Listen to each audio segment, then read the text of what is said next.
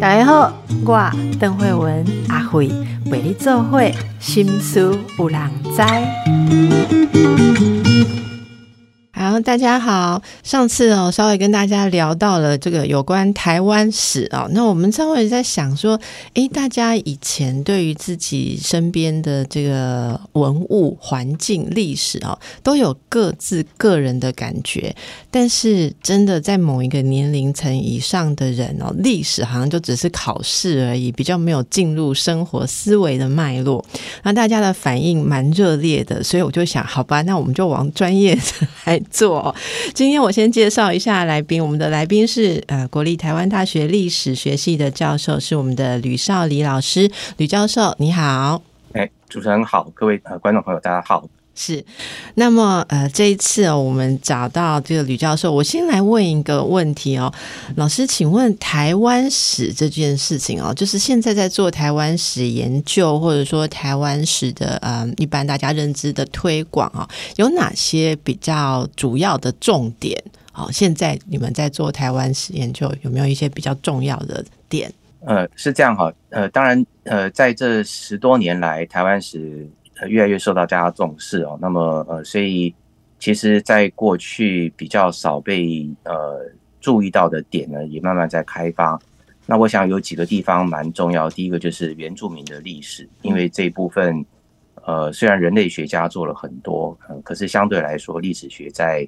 这个撰写或者是探究原住民的历史的这个成果呢，还是相对来说比较少一点。呃，所以呃，这一部分我觉得是我们目前为止呃蛮重视的面向。那呃，第二个点当然就是说，如果就是按时序来发展的话，就是呃，我们过去常常说这个历史学家不碰触当代的历史哦，呃，因为说呃，就是说这个当代是属于社会科学在研究的。那可是实际上呃，当然另一方面就是因为呃，有许多呃这个呃当代历史的人物呢，还呃现在还活着。那呃，他的故事还没完毕，那所以我们也会觉得这个呃，可能还有很多的变化在。那第三个当然很重要，就是说历史学家常常会需要嗯证据或者是资料。那有许多过去被呃藏在政府里面的档案并没有公开，所以也不太容易这个掌握。那呃，但是至少就是说，一九四五年到这个六七零年代呃的这些档案呢，现在陆陆续续的解密公开。甚至于因为后来有这个档案法的这个公布，嗯，那呃，所以呃越接近现在的一些这档案呢，呃，我们呃也可以去运用，所以相对来说，这个我们现在叫做战后史的这一部分呢，也越来越受到关注。那所以这个是这个，我想这十几年趋势。那当然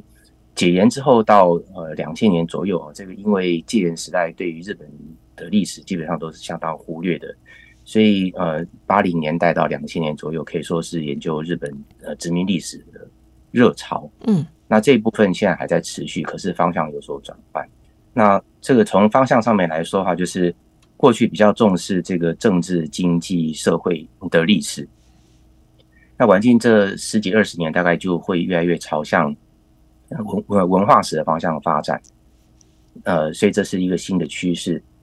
那么文化史里面，你可以看到很多呃相关的著作，尤其是在嗯，我们讲就是所谓的史历史普及的作品里面的越来越多元。那呃呃也关注日常生活，就像待会可能会谈到的这本《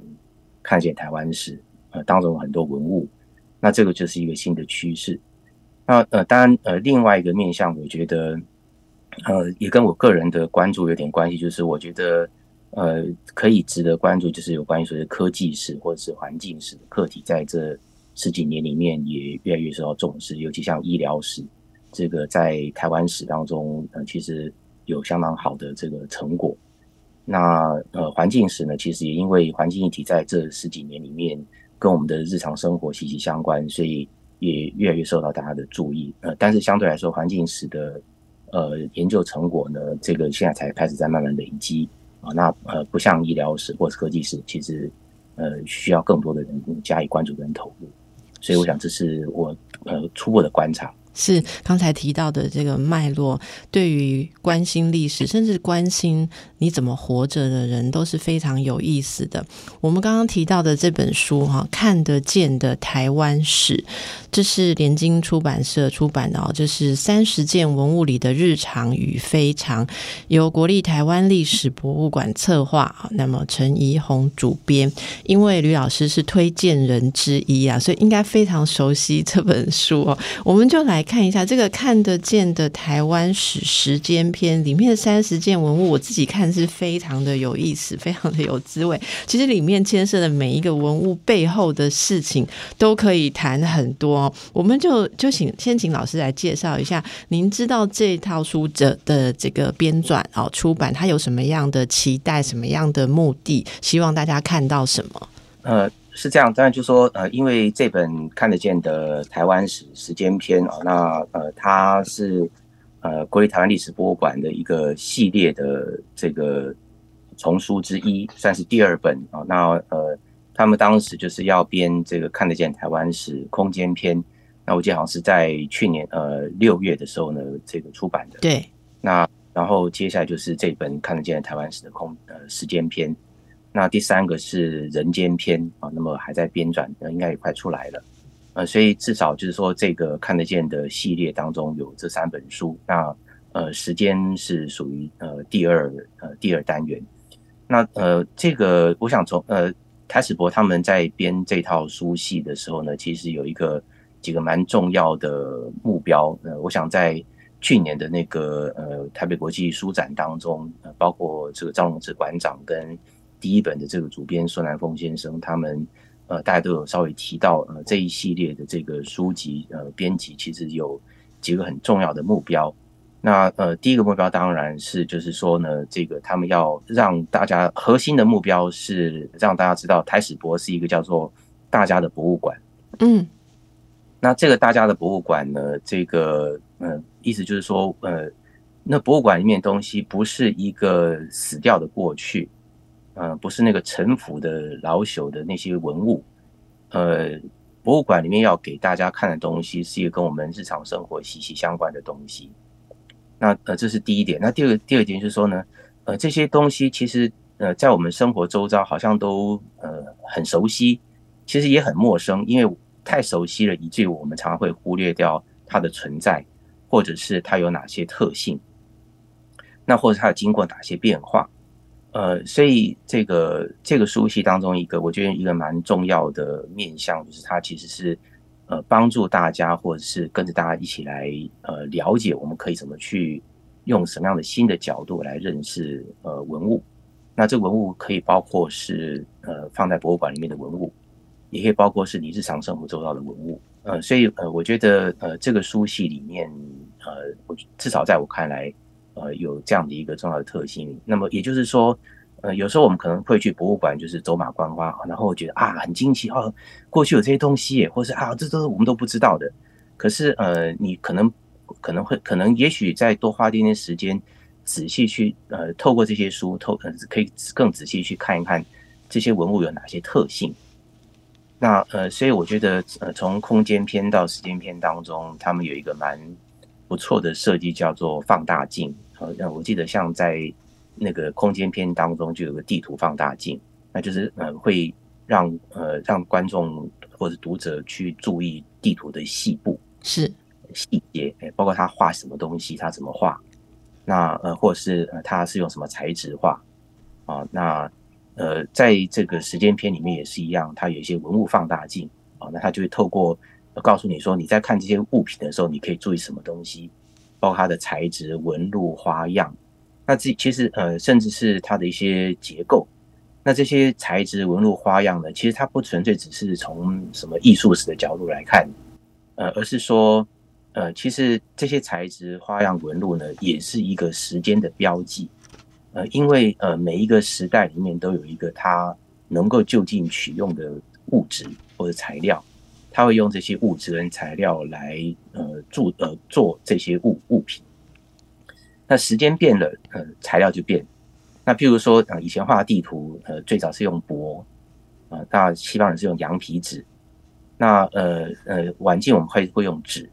啊，好，那所以材质的变化其实就是一个时间刻度的变化。你透过材质就可以知道啊它可能大概是什么时代的物品。哎，对，老师刚刚说的那个放大镜的这个点真的非常有趣，因为其实那就是我们用什么视角。去看，然后嗯，是我想不熟悉的人，其实透过这个引导，可以在所谓这个放大的视角里面去看到这些文物或者这些呃，应该说历史考据的总是有一个呃有一个物件或者说一个文呃有文字的档案嘛哈。那这个看到的时候，你能不能够有背后的那个脉络，就取决你怎么看到这件事情。刚才老师讲，我会觉得我会 露出。笑容是因为我记得以前，呃，曾经在跟人家一起收集那个古地图。我曾经年轻的时候喜欢收集古地图，因为我们看得见的台湾史空间篇是三十幅地图，在讲述过去五百年当中世界各地的人怎么想象、观察跟描绘台湾哦。大家如果有玩古地图或是收集集古地图，你就知道我曾经有一幅那个。收到一幅地图，虽然里面没有台湾，可是我看了很久，比照了半天，我才赫然发现说，它不像我们现在所有的地图都把北边画在上面。所以我曾经有收集到一张是把南边画在上面的地图，那时候我还非常的年轻，我就非常震撼，我觉得说，哎，原来看世界是可以颠倒的。好，我还记得那时候把它收集下来，然后呃跟朋友之间说，哎，其实世界也许跟我们想象的方向曾经不一样。那时候我们大家都觉得非常的感动。所以你刚刚讲的这个地图，我就举了这个例子。那我们来看一下这本书里面，好不好？老师看得见的台湾史，因为第一集是日常，第二集是非常嘛，哈。日常的开头第一篇的这个物件，刚好现在很丢席了哈，就是三月风妈祖的时候，我们这个里面的第一个物件，让大家感觉一下哦，就是这个静香旗，这是一个大家如果翻开这本书的话，除了前面的介绍跟导读，看到的第一个物件，这里面有三十个物件了哈，第一个物件就是一九一六年哈。诶，这个北港进香旗，这是一九一六年的呃一个的些沙嘎吉亚哈，就是这个北港上面写北港乡哈。这个像这样看到一个这样进香旗，那那种怎样用三位消妈咒嘛，哦，集体进香。然后这里面您刚刚提到的那个放大镜，就是告诉大家这个集体进香是怎么样开始的啦，清代开始啊，哪些宫啊，好，然后因为动乱啊，然后甚至会看到说进香形成怎么在历史当。当中改变，然后让我们知道铁路发明之后的进香形成。诶，我觉得这个就非常有趣。然后再附上这个一些延伸的阅读啊，还有北港朝天宫的有金属的妈祖神像哦，是信众可以。请回祭祀，诶，让枪跟枪灯去勾两个出来，就可以诶红塞哦，诶，这这些就是非常有趣。是如果没有这个引导，可能我们看到一个镜像，镜像也现在就在镜像，你可能没有想到镜像背后有什么样的严谨。我不知道这只棋子哦，我很粗浅，只能看到这个。那老师如果看到这个棋子，你会看到什么呢？呃，其实是这样，就是说，呃，当然，呃，镜像棋的这个棋背后代表的是一群人，因为他就是他，他同时就是。呃，那镜像单在在我们现在可能是个别参加嘛，但是以前好像都是一群人或者是一个村庄。哦，那所以这个旗帜的背后是它就是标志的，像我们今天那个观光旅行团一样。嗯，啊，那这一团这样这样过去，所以这当中是一个旗呃标志。那第二当然就是说，它它会伴随着那个妈妈祖的像啊进到北港去。那呃，这当中其实进香有很多呃时间的意义。呃，学术上面，这个中研院民族所的这个张群所长，其实他过去长还有那个李美荣教授，他其实他们都长期在研究这个妈祖进香。那呃，他们有一些非常有意思的研究，呃，也很也很复杂。譬如说，呃，进香为什么要用走的？嗯，或者就跟那个呃那个去麦家朝圣一样。呃，今天即使是。呃，虽虽然这本书里面提到说火车改变了这个进香的动线，那呃，我们今天已经有高铁了，可是大家去去去去去大甲进香或者是那个白沙屯进香，还是要用走的，为什么？啊，那呃，其实这里面就有一个时间的意义，这个时间意义呃，有点像是说那个在宗教上面叫做通过仪式。呃，所以通过仪式，就是说呃，我们人的生命当中其实会有一些门槛。那呃，在没有日历的或是月历的时代里面，其实我们寒尽不止年，不会知道今天是几岁。啊，那其实很久以前的人就发明了呃那种叫做成年礼的方式，让你知道你现在已经脱离了青少年，你开始呃可以生育，你变成成年人了。所以呃成年礼呃有很多意义，当然第一个是生育的功能，第二个功能就是告诉你你现在长大了。那呃所以呃人类学就把这个成礼当做是一个叫做呃通过仪式，我通过了这个门槛，我进到另外人生的阶段。那呃，宗教当中也有这样的一个通过的过程，就是我想要把我的人从这个纷纷扰扰的俗世里面脱离出来，嗯，进到一个宗教的神圣境界里面。那呃，可是我们这个世界里面过得如此匆忙，如此的快速，其实我们心静不下来，我们无法从我们的俗世琐琐碎的俗世里面脱离出来。所以进香之所以要用走的方式，就是让你透过这样的一个行走的过程。第一个是慢慢的脱离你被你羁绊的这个舒适的世界，然后你开始才能够专心致志的去去朝圣。嗯，啊，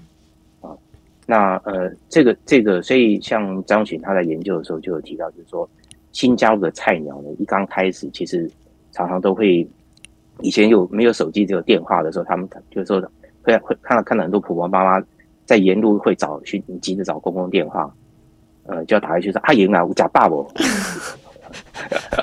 就是你，你虽然人在，你人虽虽然在走路，但是你的心还在家里面啊，还在数数。那走了几天之后，就不不再找公共电话。对，真的，那就是嗯，对对对，那所以就这就是一个所谓的通过仪式，就是一个缓慢的时间过程，让你从所谓的琐事俗事里面进到这个。诚心诚意去去拜妈祖的这个过程，是这个老师这个点真的，一解释我们就可以理解。我因为蛮好奇，不然下次我们也许应该请那个张老师来跟我们讲一讲，因为现在也蛮对时的。哎，会不会现在如果在镜像的时候，中间要不要规定大家手机要关静音哦？还是有什么现代又加进去的不一样的做法？还是会不会有人每一小队一个大袋子把大家手机收集起来，像在小学这样？我觉得蛮有趣。你看一一谈就有很多。有趣的点哦，好，那我们现在有也有一个时间的通过仪式，就是我们要进广告，我们休息一下。好，真是太有意思了，继续来请教我们的吕少礼老师。那老师这本书里面啊，其他还有写到一些部分啊，呃，我想问一下这个。极一的日常跟极二的非常，它是有用这个时期来区分嘛？哈，老师可不可以跟我们讲一下这个部分？非常主要呃，到主题三跟四就是战争跟动乱的时期，然后呃，主题一跟主题二是我们呃日常生活、生命啦、仪礼啦、休闲这些部分嘛？哈，那这这两个阶段啊，在这个书里面，或者说你觉得大家在看的时候，可以怎么去留意？嗯，呃，我我想也许可以先做一个稍微的对照，就是说，如果呃根据第一本就是空间篇来说的话，可以发现呃空间篇的编辑是呃相当呃按照时序的啊，就是地图从什么时候开始啊，这个十六世纪，然后一直到二十一世纪。那但是在时间篇这里面呢，它其实比较呃有点打乱，它是根据主题，就是讲这个日常跟非常。哦，那呃，然后在日常跟非常当中再按照时序来排，嗯，所以呃，这个也许读者可以翻在读的时候呢，稍微呃再看每一本每一个文物的介绍开头或结束的时候呢，再翻到呃书的最后去看年表，那会比较清楚的知道说这个文物大概是在什么年代里面出现的。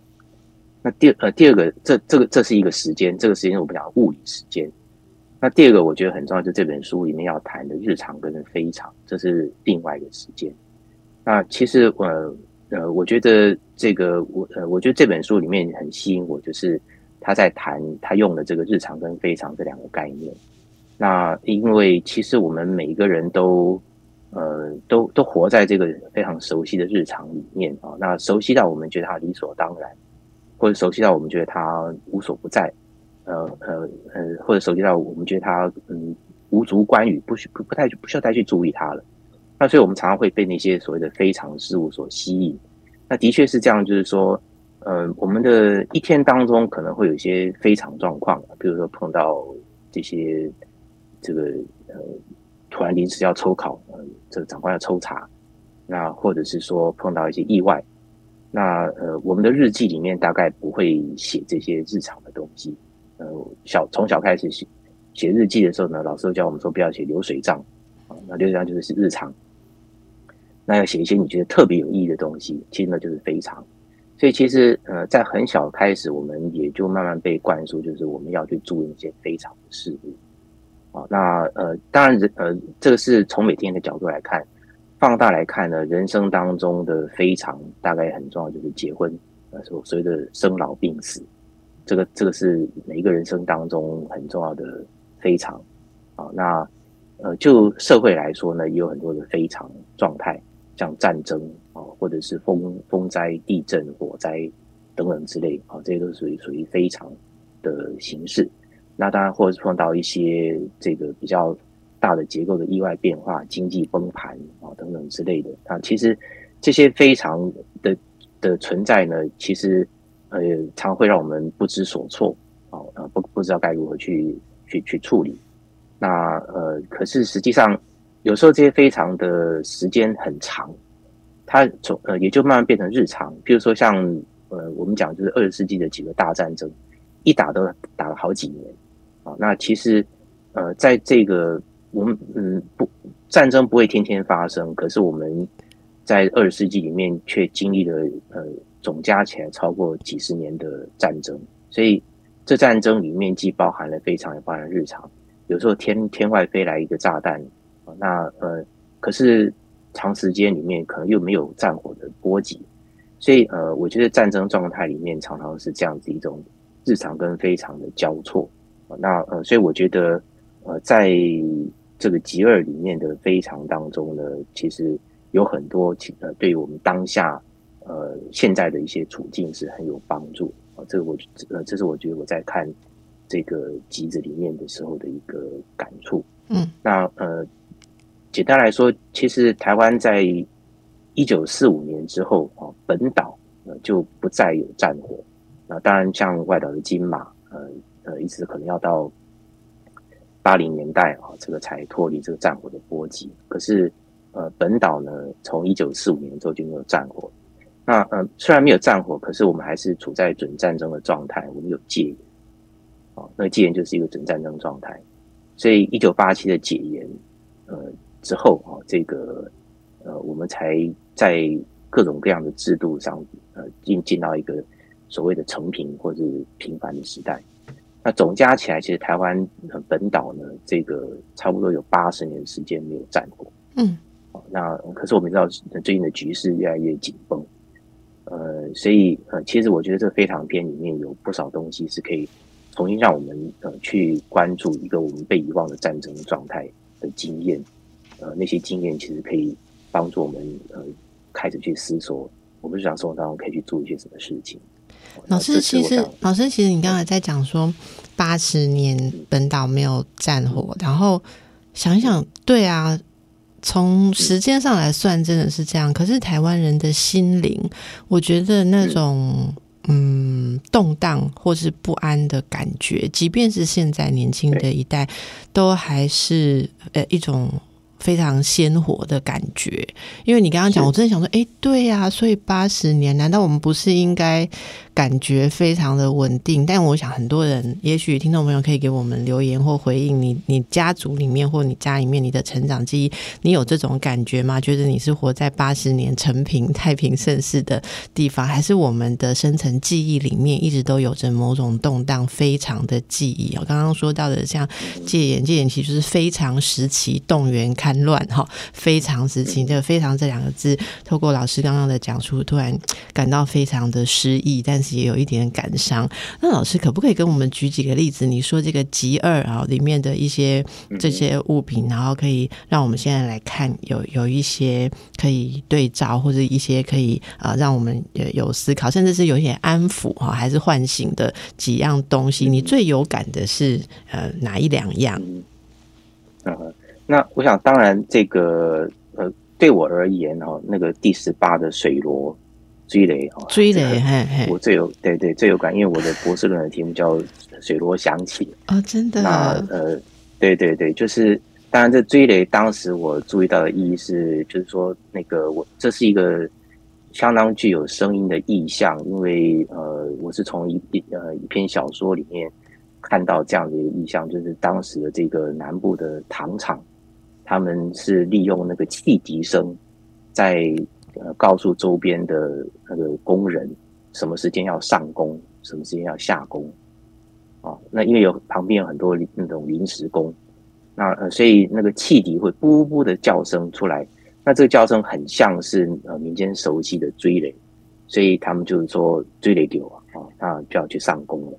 啊，那这是小说里面的意象。那呃，我我是透过这个小说立项来表达一件事情，就是说我们今天所知道标准时间，其实是在这样的一种呃不经意的日常生活里面慢慢被我们接受。因为格林威治标准时间是在一八八零年代才被才被创造出来这种东西。哦，那台湾是在一八九五年被日本统治之后才开始慢慢接触。呃，我们我们如果没有手表，不会知道有今天的标准时间。可是即使知道手表，我们也不不见得知道什么时间要做什么事情。啊，那所以手表是伴随着呃一连串的，譬如说各式各样的 schedule 形式力，呃，才慢慢的再重新组织我们的日常生活。或者规定我们这样生活该做些什么事情。老师，手表也手表也意味着时间的个人自主化，不是吗？因为我记得我母亲说，她小的时候，因为我母亲现在大概八十多岁嘛，她说她小时候，呃，自己一个人在家里面，因为她是妖女，然后大人都去上班，然后呃，她就住在台北市的大道城这个区域。你的公，哎，她什么时候可以吃便当？你知道，因为阿妈，哎。我的阿妈会留一个午餐的便当给他，好，然后但是他可能是苏洗啊，或是什么东西，就不用再加热的。那我母亲就作为一个小女孩，她就是要等等到父亲呃附近的那个学校中午的这个。下下课钟响的时候，他就可以拿便当起来吃。所以他他说他只能等，有时候肚子比较饿的时候，那个时间的远近感会改变，主观感会改。可是他自己并没有拥有一个我知道说具体我还有半小时，还有一小时可以吃饭的时间。他就是要等学校那个钟响。有一天学校。可能嘿胆结个派气 就没有想，然后他就一直觉得奇怪，就是肚子很饿，可是他就一直没有吃便当，一直等到阿妈下班回来。讲阿丽娜也播假风，因为阿德波胆尖啊，就没有办法的。所以你刚刚在讲那个手表的时候，其实我是蛮有感触。现在每个人我们自己都可以拥有自己的时间，或者说，我我觉得那个感觉是蛮不同。好，那回到刚才您说的追雷，如果我的听众朋友不熟悉的话，其实追雷那时候其实就是叫做那个就是防空空袭警报。对不对？发出空袭警报声音的东西，因为我我阿妈拢会讲，勾在空袭的待机，对，讲些追雷它弹起来，大家都哎呀，no no no，就怎么样哈？所以这个是空袭警报器。那它是在哪边呃发布？然后它的声音是很大吗？大概多大的区域要有一个？哈，老师对这个有有感觉的？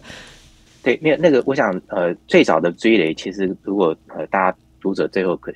可以去翻一百八十三页，它有一张图，那真的就是就是就是水螺，嗯，哦，那那个呃水螺是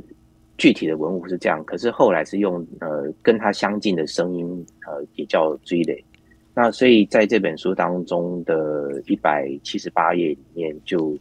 附有啊这个行动式的这个警警报器。啊，好，那呃对，呃所以。它就是呃，在那个图画里面，在一百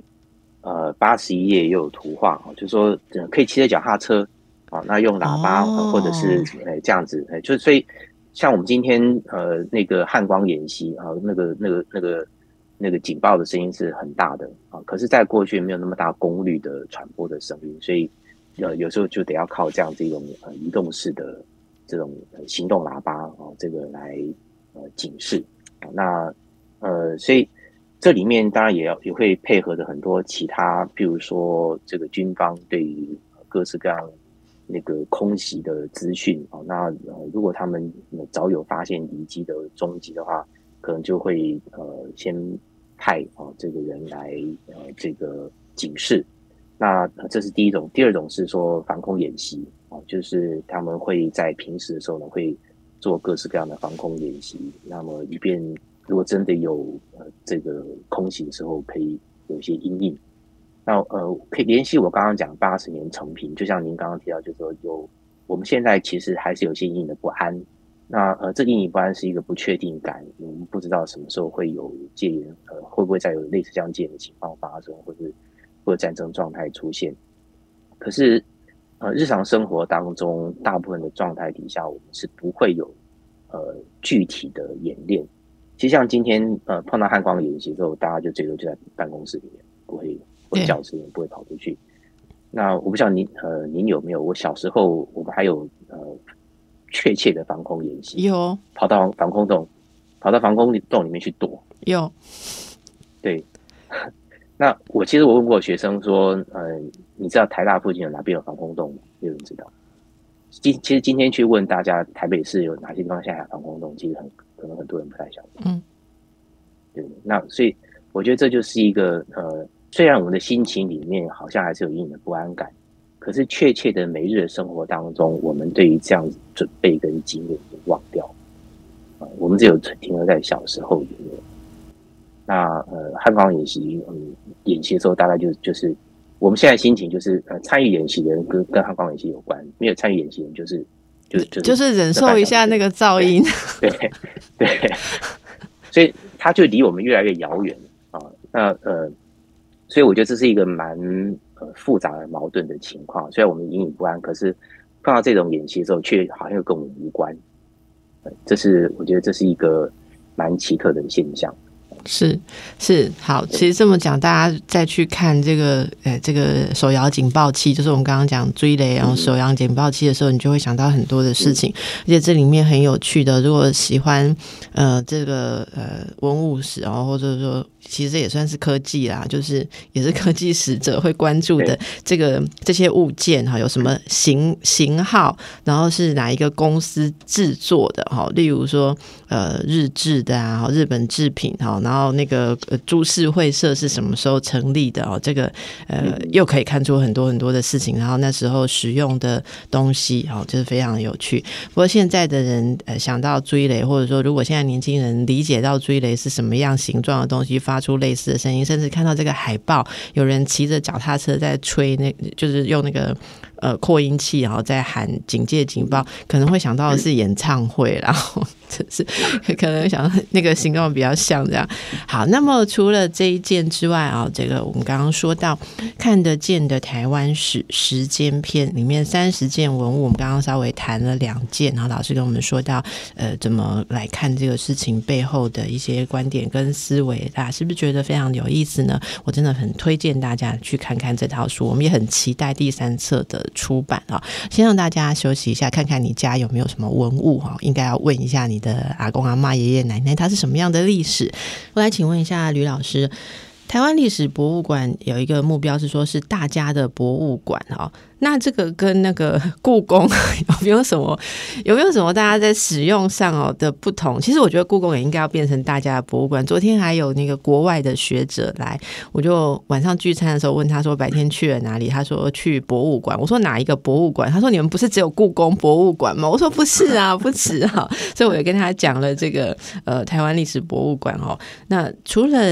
这个文物收藏的。不容易哈，那其实里面的东西是不是也有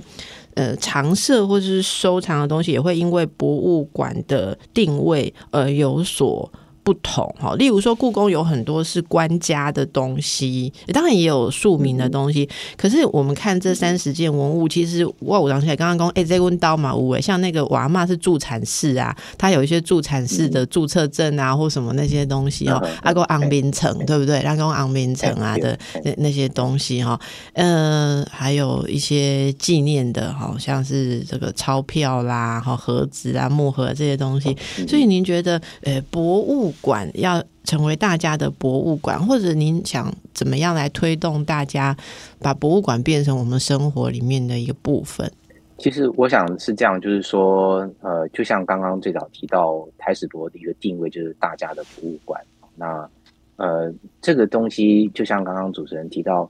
呃，既然是大家博物馆，好像里面藏东西就是你我都有的，它没什么稀奇啊，不像故宫啊那些东西是帝王的或者是这个高官们的东西，是我们当然不太常看到，所以比较有惊奇感。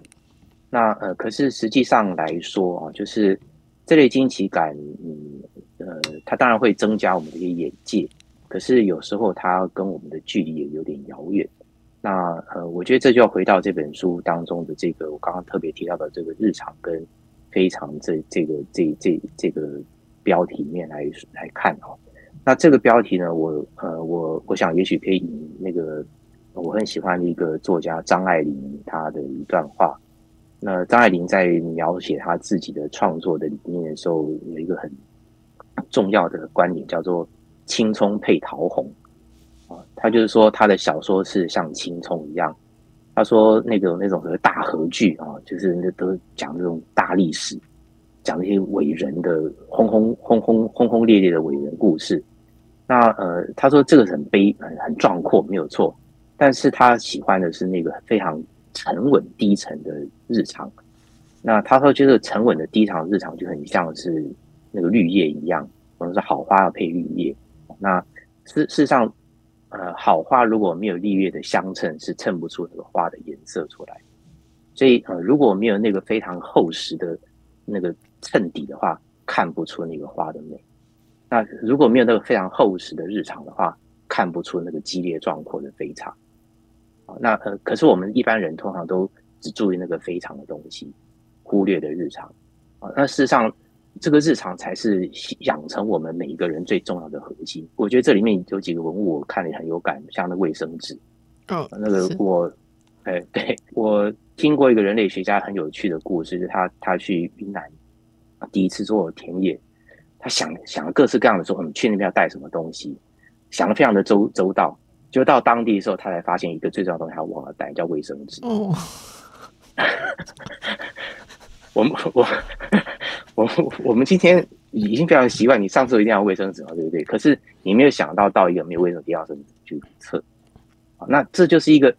看起来非常不经意，而且非常琐碎，看起来基基本是没有什么价值的东西。可是，呃，它就是我们每天都要用的东西。那其实。我们每天生活当中有很多支撑我们日常生活的所谓的必需品，它必须到我们觉得它就必它就是理所当然在里面存在。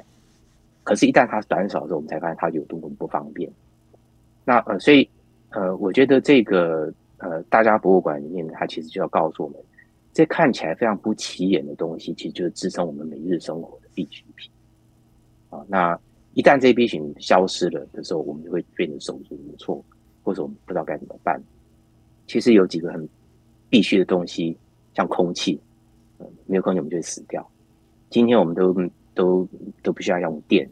停电的时候我们不知所措。啊，那刚刚回到战争状态，其实战争状状底下有很多呃这个节电或者是断电的的形式的时候，我们就必须要去了解。那呃，这个科技史里面有一有有一句很有名的口号，叫做“这个科技是一种生活方式”。那它代表意就是说，我们今天生活当中有很多的物品，其实是被被这些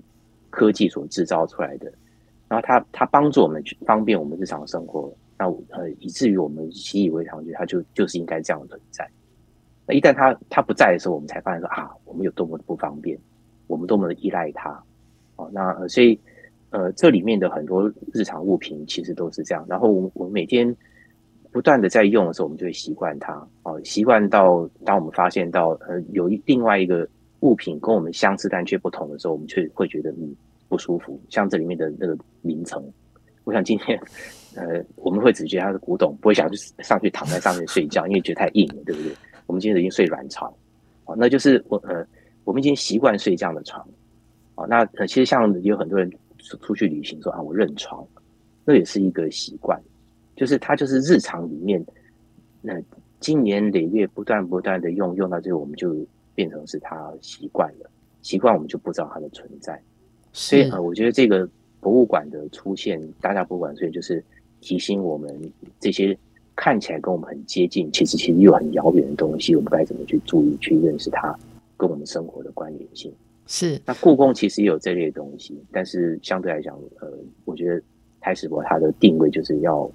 朝这个方向让我们去注意。是，我觉得老师讲的每一个小地方，我都想到很多很多有趣的事情。像我们带小孩去博物馆的时候，不管是国内的或是国外的，如果说能够引导一下孩子去思考这个东西跟他生活之间，他可以理解的部分有什么对照，其实你从小孩子的眼光跟问题里面都会看到很有趣。那像刚刚老师讲那个卫生纸的事情，我在看这个部分的时候，我就稍微跟我小孩讲一下，说：“哎，你看，卫生纸很重要。”我小孩。想到说，对啊，所以疫情刚开始之前的时候，不是大家都要囤卫生纸，是一样的啊。他说我们还是一样啊，没有改变哈。我就哎觉得，对，真的回到一个我们很开放或是很纯真的眼光里面，你看这些过去的事情，真的非常有感。还有刚才说到那个昂滨城哦，其实哎，我我们老家阿妈还有一个类似那样子的的东西哦。我小时候就觉得说，怎么会有人觉得睡在那上面是 OK？而且他们只是铺一个好像。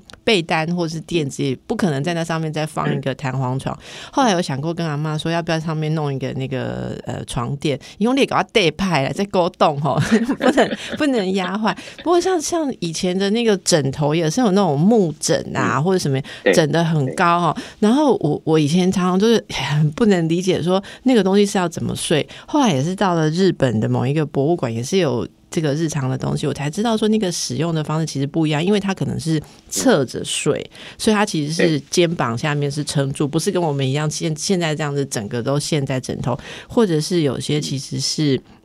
像那个呃后面的发型，就是像比方那时候后面有梳一个一个发发髻很大，有的有的是发髻或什么，所以那个东西的用法其实就改变了很多的事情。好，这就让我想到那个最后跟老师也分享一个回回想，就是刚好前几天有学生跟我说，他想要做一个研究，是手机，就是这种呃应该怎么讲，智慧型手机发展之后啊。人际关系的改变，就是这也是很很很科技哈。然后我就说，哎，对，所以以后博物馆快要可以放一只那个以前那种什么 No 开头的，我们我们不要叶配，反正没叶配你也买不到了，这已经变古物可以讲了。就是像那种 Nokia 多少的手机啊，在那个年代，你看到那个手机的时候，你可以跟小孩讲说，你知道我们那手机是没有办法传信息的，所以你不能随时问你的朋友事情，好，然后也没有办法立刻揪。大家做什么的